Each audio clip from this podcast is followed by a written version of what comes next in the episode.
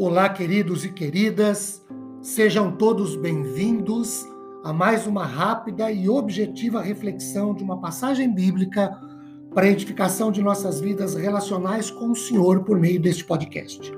Meu nome é Ricardo Bresciani, eu sou pastor da Igreja Presbiteriana Filadélfia de Araraquara, situada na Avenida Doutor Leite de Moraes, 521, na Vila Xavier. É uma enorme satisfação expor com vocês um trecho bíblico. Hoje, leiamos a carta de Paulo aos Colossenses, capítulo 3, também o versículo 3, que diz o seguinte: Porque vocês morreram e a vida de vocês está oculta juntamente com Cristo em Deus. Meus queridos, nós temos aqui Paulo afirmando três fatos muito significativos para a vida dos salvos. Primeiro, quando Paulo diz vocês já morreram, a gente conclui que os salvos já morreram com Cristo. Segundo, que os salvos têm vida em Cristo, porque o texto diz: porque vocês morreram e a vida de vocês está com Cristo. Terceiro, a vida dos salvos, a vida que os salvos têm em Cristo, está oculta em Deus. Agora entendamos isso. Vejam, quando Paulo diz, vocês morreram, isso não quer dizer que devemos morrer literalmente para o mundo, para que, como salvos, nos tornemos mortos com Cristo, porque isto é tido como realizado de uma vez por todas por Cristo, nosso representante com quem nos identificamos na regeneração. Sobre isso, Agostinho diz que ninguém anseia pela vida eterna, incorruptível e imortal, a menos que esteja cansado desta vida terrena, terrena temporal, corruptível e mortal. Quando Paulo diz que temos vida em Cristo, só quem efetivamente morre para o mundo pode ter essa vida de Deus em Cristo na sua vida.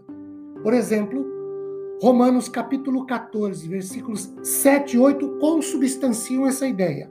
O verso 7 de Romanos 14 diz assim: Porque nenhum de vós vive para si mesmo, nem morre para si mesmo. E o 8, porque se vivemos, é para o Senhor que vivemos. Se morremos, é para o Senhor que morremos.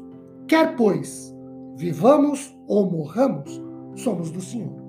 Queridos, quando Paulo afirma que a nossa vida de salvo está oculta ou escondida com Cristo em Deus, e aí a palavra grega usada para escondida indica que Deus fez isso no passado para que fosse uma realidade presente. F. F. Bruce, em seu comentário, diz que a vida de um servo do Senhor não é mais ditada por este mundo, mas está escondida com Cristo. Sobre a vida estar escondida com Cristo em Deus, o Warren, em seu comentário, diz que significa não pertencermos mais ao mundo, mas sim a Cristo. A fonte de vida que desfrutamos encontra-se somente em Cristo. A vida cristã é então uma vida oculta, essa vida oculta entre aspas, no que se refere ao mundo. Porque o mundo não conhece a Cristo. Nossa esfera de vida não se encontra aqui na terra, mas sim no céu. E as coisas que nos atraem e empolgam também devem pertencer ao céu, não à terra.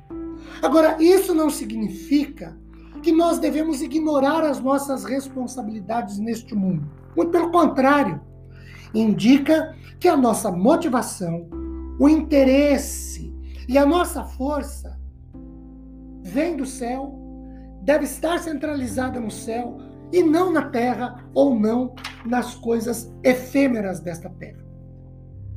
Que Deus nos abençoe ricamente, disponibilizando consolo e conforto aos nossos corações após meditarmos sobre esse trecho de Sua bendita palavra. Amém.